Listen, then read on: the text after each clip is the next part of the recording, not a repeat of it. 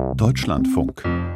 Interview der Woche. Aus dem Hauptstadtstudio in Berlin. Ich bin Ann-Kathrin Büsker. Schön, dass Sie dabei sind. Und ein herzliches Hallo auch an den heutigen Gast, Johannes Vogel, parlamentarischer Geschäftsführer der FDP-Bundestagsfraktion und stellvertretender Bundesvorsitzender der FDP. Herzlich willkommen. Hallo, Frau Büsker. Vor einem Jahr war die Bundestagswahl. Die FDP hat in der Folge Regierungsverantwortung übernommen. Vor sieben Monaten hat Russland den Krieg gegen die Ukraine begonnen, den Krieg auch gegen die Freiheit. Was haben Sie als verantwortlicher Politiker hier in Deutschland, auch einer Generation, die ja in Frieden aufgewachsen ist, in dieser Zeit seitdem gelernt? Dass man im neuen Systemwettbewerb mit Leuten wie Putin und Xi nicht auf das Prinzip Hoffnung setzen darf, sondern diese Menschen in ihrem Wahnsinn äh, aus unserer Sicht, aus Sicht unseres Wertekontextes ernst und wörtlich nehmen muss. Putin hat ja letzten Sommer schon offen aufgeschrieben, dass er der Ukraine die Staatlichkeit abspricht. Aber es gab trotzdem zu viele und vielleicht hatten wir alle auch manchmal im Hinterkopf dann die Versuchung der Beruhigung, dass der dann doch das nicht durchzieht. Und ähm, genauso klar formuliert übrigens ein Xi Jinping, dass in seiner Amtszeit Taiwan noch wieder vereinigt werden muss. Und damit meint er militärisch im Notfall. Und also das erste Lehre, diese Autokraten ernst und wörtlich nehmen. Und zweite Lehre, ich fühle mich leider bestärkt darin, dass absehbare Versäumnisse einen in der Krise einholen. Also die Ursache für all die Probleme aktuell ist Wladimir Putin. Und das ist auch wichtig, dass wir uns das klar machen. Der Grund, warum wir teilweise schlecht bis sehr schlecht vorbereitet als Land waren in der Energieabhängigkeit von Russland mit schlecht ausgestatteter, kaputtgesparter Bundeswehr etc., sind, glaube ich, Modernisierungs- oder mindestens Handlungsdefizite der letzten Jahre wo wir gute Zeiten nicht genutzt haben für die absehbar großen Herausforderungen. Und da kommen ja auch andere. Und das ist, finde ich, dann die Lehre. Absehbare Versäumnisse holen dich in der Krise ein. Also geht zumindest die absehbaren Herausforderungen. Es kommen immer noch unabsehbare dazu rechtzeitig an, sodass es auch langfristig funktioniert. Und jetzt sind Sie mit in Regierungsverantwortung und eigentlich ist die Regierung ja seit Kriegsausbruch nur damit beschäftigt, akute Feuer auszutreten, also akut die Krise irgendwie anzufassen. An die großen Themen kommen Sie ja gerade auch kaum ran, oder? Ja, und da sage ich deshalb, es muss der Anspruch sein, so gut es geht. Natürlich ist die dringliche Frage immer dringlicher, aber es muss der Anspruch sein, sozusagen hart zu ringen um jede Kapazität zeitlicher Art, aufmerksamkeitstechnischer Art und gemeinsam den Anspruch zu haben, zu sagen, dass uns das nicht passiert, dass wir nicht wieder nur die dringenden und nicht auch die wichtigen Fragen angehen. Und dieser Herbst ist ein gutes Beispiel. Ich bin wie viele andere absorbiert in großen Teilen gerade mit Sorgen aufgrund der Energiesituation. Mhm. Gleichzeitig sage ich, wenn wir diesen Herbst nicht zum Beispiel auch das Einwanderungsgesetz nach kanadischem Vorbild, was wir uns vorgenommen haben, auf den Weg bringen, dann würden wir diesem Anspruch nicht genügen. Und das ist nur ein Beispiel unter mehreren. Wir müssen das parallel schaffen, davon bin ich fest überzeugt. Bevor wir gleich ins Inland gucken und uns genau solchen Fragen widmen, würde ich noch gerne kurz bei der Kriegssituation gerne. bleiben. Russland hat jetzt eine Teilmobilmachung angeordnet in dieser Woche. Sie haben daraufhin die Forderung erneuert, die Sie vor einigen Monaten ja schon mal mhm. aufgestellt hatten, leichteres Asyl für russische Deserteure. Warum? Weil ich glaube, dass wir verstehen müssen, dass A, Putin nicht nur einen Krieg in der Ukraine führt, sondern einen Wirtschaftskrieg gegen den Westen und B, einen hybriden Krieg. Und man deshalb auch in dem Grundsatz, dass wir nicht Kriegspartei sind, aber die Ukraine unterstützen, dass wir ihren Sieg im Kampf um ihr Territorium wollen. Auch überlegen müssen, was sind verschiedene Ebenen, wo wir unterstützen können. Sie wissen, ich bin der Meinung, wir müssen prüfen, wie wir noch mehr schwere Waffen darüber bringen. Aber das wäre eben auch ein Instrument, was die Kampfkraft der Ukraine nach meiner Überzeugung stärken könnte. Also ganz Mini-Exkurs. Heute schon ist es so, dass Menschen individuell Anrecht auf Asyl haben, wenn sie zum Beispiel in der Situation sind, dass sie desertieren in einer Armee, die nachweislich Kriegsverbrechen begeht und dass sie bei Desertion oder Kriegsdienstverweigerung in einem Land, wo es eben keine Freiheit gibt, zum Beispiel mit Gefängnis oder anderen schlimmen Repressalien bedroht sind. In einer Einzelfallprüfung. Die Frage ist, die wir uns stellen müssen, und ich persönlich beantworte sie in Abwägung mit Ja, ob wir nicht als EU hier koordiniert vorgehen wollen und uns überlegen wollen, wie kann ein Programm dafür aussehen. An diesem Wochenende werden jetzt Scheinabstimmungen in den besetzten Gebieten durchgeführt. Darauf folgt voraussichtlich die offizielle Annexion durch Russland. Was heißt das für die weitere Unterstützung der Ukraine? Erstmal nichts, weil diese Scheinreferenten so grotesk sind, völkerrechtlich so eindeutig, Unfug, dass wir uns davon auf gar keinen Fall verunsichern lassen dürfen, sondern dass wir, glaube ich, unverändert entschlossen uns die Frage stellen müssen, wie können wir die Ukraine unterstützen und noch stärker unterstützen. Dann gehen wir mal gemeinsam ins Inland, wo wir ja ehrlicherweise auch wieder über viele Folgen des Krieges diskutieren, auch wenn wir über die Energiepolitik etwa diskutieren. Ich mache mal das Stichwort Verstaatlichung auf. Juniper in dieser Woche. Es ist klar, dass der Staat 99 Prozent des Unternehmens übernimmt. Als nächstes steht wahrscheinlich die Verstaatlichung von Sefe, also Germania, äh, Gazprom Germania an. Konnte man das alles nicht anders lösen? Müssen Verstaatlichungen an dieser Stelle sein? Hm. Ich verstehe, dass Sie Freude haben, einen Liberalen zu fragen, ob es keine Alternative zu Kontrolle durch Bundesnetzagentur oder Übernahme von Anteile durch uns alle, durch die Steuerzahler, durch den Staat gibt. Und die Antwort ist in der aktuellen Situation nein. Und das fällt mir als Liberaler nicht leicht, aber wir sind in einer grauen Welt. Wir sind in einer Situation, wo es muddy ist, wo man nur noch zwischen schlechten Alternativen abwägen kann und sich die Frage stellen kann, was ist die weniger schlechte. Winston Churchill war überzeugter Kapitalist und hat auch während des Zweiten Weltkriegs in Teilen Kriegswirtschaft betreiben müssen. Er hat sie dann übrigens nach dem Krieg auch beendet, wichtiger Zusatz. Aber solche Abwägungen sind notwendig, weil wir durch Abwesenheit von langfristigen ausreichender Vorstellungskraft in der Politik, durch teilweise schlecht geplante Planwirtschaft, durch geopolitische Naivität, ähm, energiepolitisch in eine Situation gekommen sind, dass es kurzfristig nur noch die Wahl zwischen schlechten Alternativen gibt. Und deswegen muss man sie ziehen und sich fragen, wie versuche ich gleichzeitig die Ursache anzugehen. Wie weite ich das Energieangebot aus? Da müssen wir darüber reden, dass ich davon überzeugt bin, zum Beispiel drei Kernkraftwerke müssen Machen länger laufen. Machen wir gleich, weiß ich, wolltest du nur gesagt haben.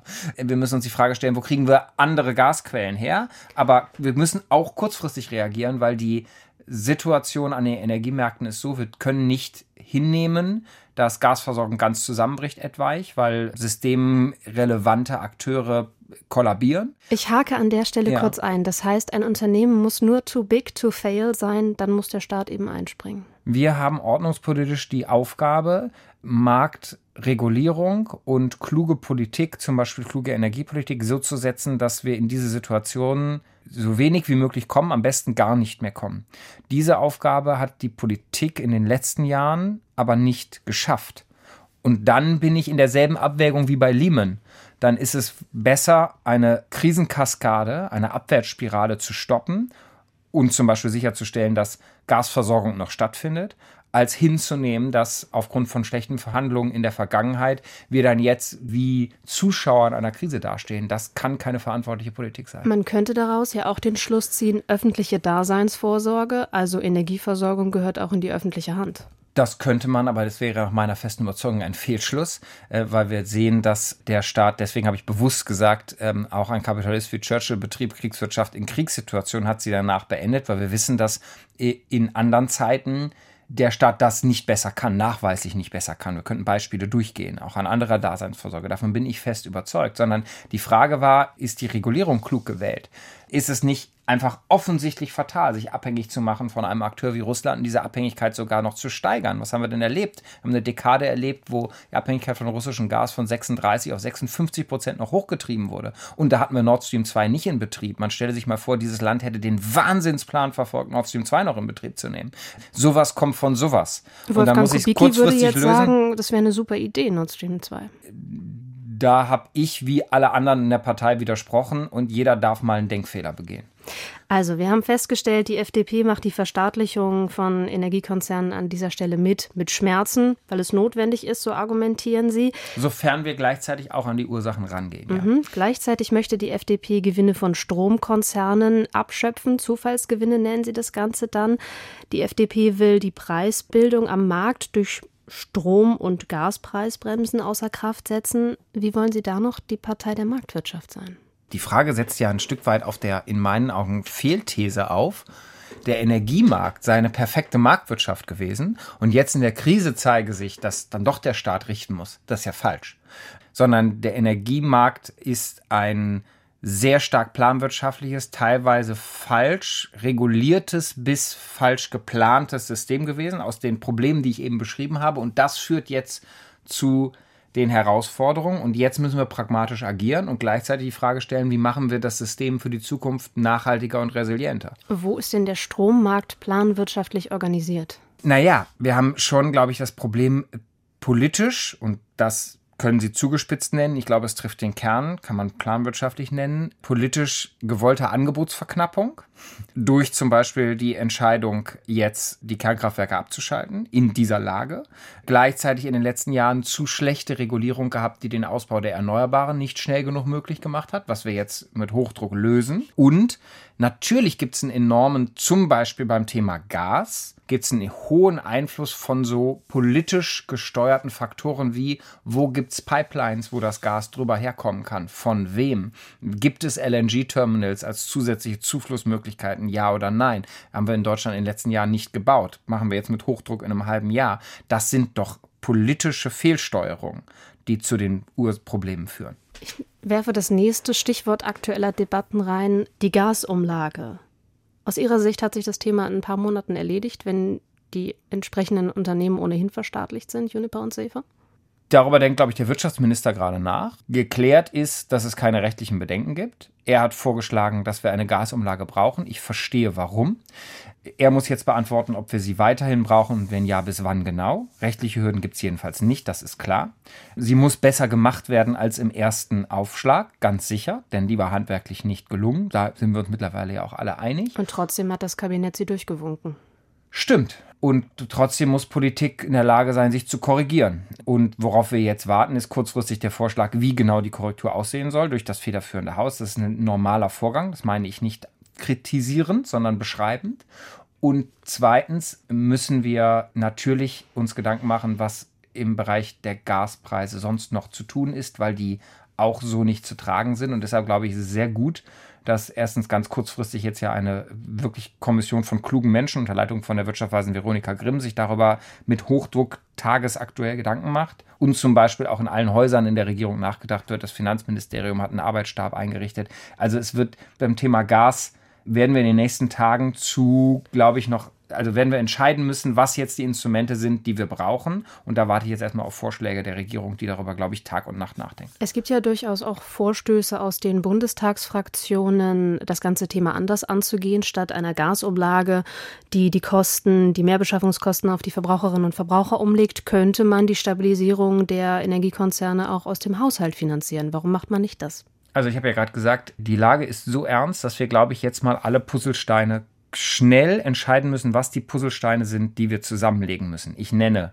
die Ausweitung des Angebots, zum Beispiel durch die Verlängerung der Laufzeiten der drei Kernkraftwerke. Sprechen wir gleich drüber. Zweitens, die Strompreisbremse, wo wir uns einen Zugang gewählt haben durch jetzt Re-Regulierung und eine Veränderung des Marktdesigns, die konkret zur Entlastung führt. Das war übrigens auch ein Thema, wo über den Sommer alle gesagt haben, das ginge nur aus dem Haushalt. Man hat einen anderen Weg gefunden. Sie antworten jetzt aber nicht Nein. auf meine Frage. Doch, tue ich. Ich will nur kurz erklären, was, glaube ich, in der schwersten Krise, die Sie und ich wahrscheinlich je erlebt haben, notwendig ist zu guter Politik, nämlich nicht die kleinen, den, den, das Einzelmaßnahmen oder die kleine Antwort. Drittens, die Herangehensweise beim Thema Gas, Stichwort Kommission, die die Regierung eingesetzt hat. Viertens, die schnelle Umsetzung der finanziellen Entlastung, die wir brauchen, die aber nie reichen wird, wenn wir nicht an die Ursache, die Strom- und Gaspreise rangehen.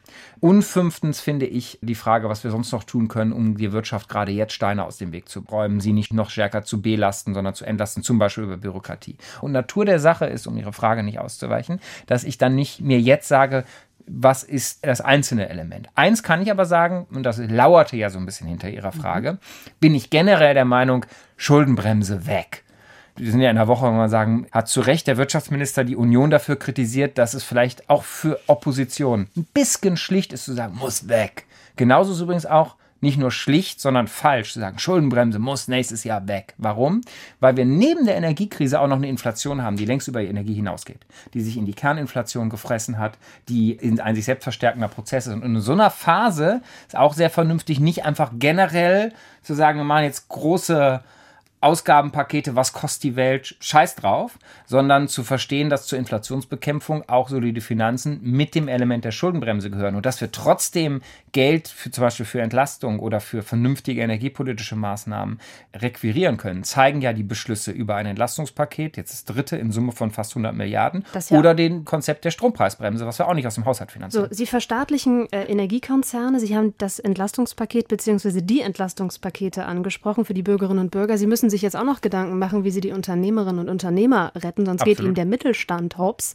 Wie wollen Sie das denn alles finanzieren, wenn Sie nicht mehr Schulden aufnehmen? Ja, ich habe ja gerade beschrieben, was die Elemente sind. Zum Beispiel die Unternehmen, da gibt es ja auch Wirtschaftshilfsprogramme durch die KfW, die profitieren ganz konkret von den Entlastungspaketen, aber vor allem müssen sie von der Energieentlastung profitieren. Also ich kann das nicht finanziell am Ende auffangen, ohne an die Ursache der Energiepreise ranzugehen. Ich mache jetzt mal gemeinsam mit Ihnen den Schritt zur Atomkraft, nachdem Sie jetzt schon das Thema so oft äh, angesprochen haben. Man muss ja ein bisschen zurückgucken. Anfang des Jahres hieß es aus der FDP noch, das Thema ist eigentlich gegessen, unter anderem deshalb, weil sich Meiler nicht am Markt versichern lassen. Ja.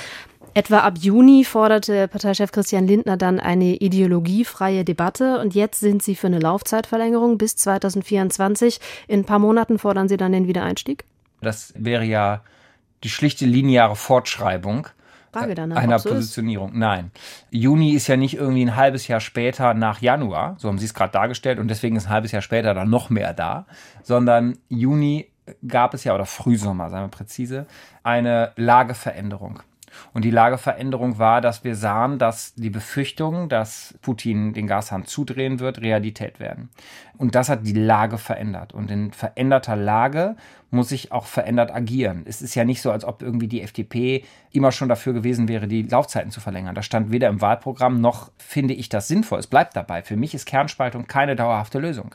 Unter anderem als überzeugter Marktwirtschaftler und Ordnungspolitiker, der weiß, diese Kernkraftwerke sind nicht am Markt versicherbar. Das ist keine dauerhaft sinnvolle Technologie. Ja, Aber in der ich stelle diese Frage Lage, ja auch Büsker, deshalb. ist es eine Frage der Vernunft, jede Kilowattstunde zu nutzen. Für die europäische mhm. Solidarität, für die Netzstabilität. Wir können gerne tiefer reingehen in diesen Stresstest. Sehr spannend. Absolut. Und für die finanzielle Entlastung beim Strompreis. Aber Sie tun so, als würde ich diese Frage, als würde ich mir das ausdenken, dass es in Ihrer Partei ja durchaus auch Köpfe gibt, die den Wiedereinstieg nicht schon zwingend fordern, aber doch anders über Atomkraft reden als Sie. Also wenn ich mir Christoph Meyer angucke, stellvertretender Fraktionsvorsitzender, der twitterte die Tage von mindestens 2024. Wenn ich mir Oliver Luxic angucke, parlamentarischer Staatssekretär im Verkehrsministerium, der öffentlich bereut, dass er damals dafür gestimmt hat, mhm. aus der Atomkraft auszusteigen.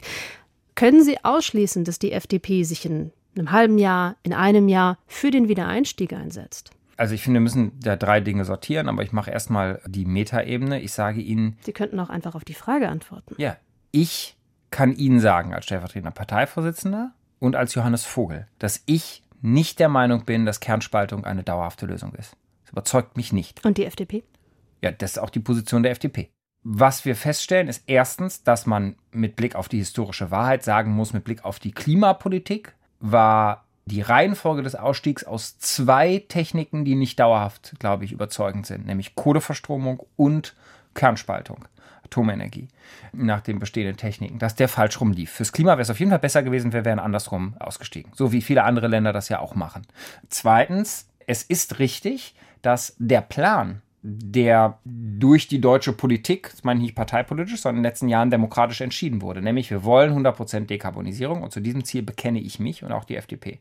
Der Plan, das zu schaffen mit der alleinigen fossilen Brücke Gas und gleichzeitig keine LNG-Terminals und nicht genug Pipeline-Kapazität zu haben, um das abseits russischen Gases hinzukriegen. Der ist offensichtlich gescheitert. So, und gleichzeitig müssen wir Energie in dieser Übergangszeit, wo wir fossile Energie noch brauchen. Es gibt niemanden, der einen Plan hat, dass das schneller als in den nächsten 10, 15 Jahren gelingt. Den müssen wir auch finanzierbar hinbekommen. Und daraus folgend ist jetzt die Frage, macht es Sinn, die Kernkraftwerke jetzt abzuschalten? Für diesen Winter in der schweren Energiekrise ganz sicher nein. Und daraus folgend, finde ich, beantwortet sich auch die Frage, wie viel länger brauchen wir diese drei Kernkraftwerke noch? Weil das hängt davon ab, wie schnell kriegen wir finanzierbar in einem vernünftigen Preisniveau ausreichende Mengen an Gas heim. Und drittens, weil mir das zu kurz kommt in der Debatte, über all dem schwebt natürlich die absolute Verpflichtung beim Ausbau der Erneuerbaren, dass das natürlich über allem stehen muss, hier endlich Vollgas zu geben. Und das treiben wir auch mit Überzeugung voran. Was ist mit der periodischen Sicherheitsüberprüfung, die seit drei Jahren überfällig ist, also seit 13 Jahren nicht gemacht wurde? Erste Antwort, damit nicht die Hörerinnen und Hörer einen falschen Eindruck bekommen. Es ist nicht so, dass nicht permanent diese Kraftwerke sicherheitsüberprüft würden. Das werden sie. Zweitens, Jährliche Revisionen, genau. Genau. Zweitens, ein Kernkraftwerk, was nach deutschem Recht am 31.12.22 sicher ist, kann nicht nach menschlicher Logik am 1.1.23 plötzlich unsicher sein. Das ist Bullshit. Und deswegen ist es auch, glaube ich, verantwortbar für den Weiterbetrieb einzutreten, was ich tue. Und wahrlich nicht als irgendwie genereller Fan der Kernspaltung oder der Kernenergie. Drittens, wenn wir über diesen Winter gekommen sind, dafür brauchen wir jetzt schnell die Laufzeitverlängerung der Dreien dann müssen wir uns ja als nächstes mit der Frage beschäftigen, wie schnell kriegen wir zu welchem Preisniveau LNG und wie lange brauchen wir diese drei Kernkraftwerke noch. Dann müssen wir einen Plan machen, bis wann brauchen wir die und wann kann welches in die Revision, die in der Tat dann ansteht, wenn man über den nächsten Winter hinausgeht. Aber davor steht ja die Entscheidung, dass wir sie überhaupt weiter betreiben. Robert Habeck will nur zwei Meiler in Einsatzreserve schicken. Das ist derzeit sein Plan, wobei im Moment nicht klar ist, ob das bei ISA 2 tatsächlich so funktioniert. Wegen der Ventilleckage, die da aufgetreten ist, gehen Sie als FDP diesen Weg mit. Nein, das ist nicht überzeugend, weil es erstens nicht reicht und zweitens auch in sich nicht überzeugend ist, weil wenn wir den ganzen Aufwand haben, die Dinger äh, weiter laufen zu haben, mit all der Technik, all der Sicherheit, die dahinter steht, zurecht, dann aber den Strom nicht nutzen, zum Beispiel ins Netz speisen und damit den Preis auch runterbringen im Schnitt, dann macht das keinen Sinn. Und allein mit Blick auf die Netzstabilität und die europäische Solidarität für die Netzstabilität, wenn man sich mal näher anschaut, wie dieser Stresstest ausgefallen ist, geht der von sehr positiven Annahmen aus, was das Wetter angeht, was die französischen Atomkraftwerke angeht, was schon wieder obsolet ist und setzt sogar voraus, dass wir Entwicklungsländertechnologien nutzen, nämlich schwimmende Ölkraftwerke, so Ölbarken, die dort über unsere Flüsse schippern und jede Minute Öl verbrennen und rausballern. Das ist doch alles klimapolitisch nicht überzeugend. Also nutzen, nicht nur in die Reserve nehmen und zwar alle drei. Was heißt das jetzt für die gemeinsame Regierungsarbeit?